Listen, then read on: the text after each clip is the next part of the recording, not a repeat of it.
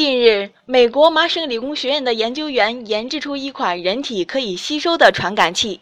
可以监测生命体征指标，尤其是人体消化系统的数据。该传感器外部包裹着一个硅树脂的胶囊，大约是一个杏仁大小，可以在短期或长期内对病人的体征数据进行监测。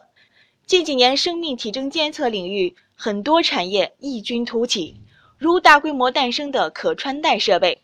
但该研发团队称，这样的设备必须与皮肤接触，因此使用范围有限。比如烧伤的病人就无法使用可穿戴设备，但可吸收传感器就能解决这个问题。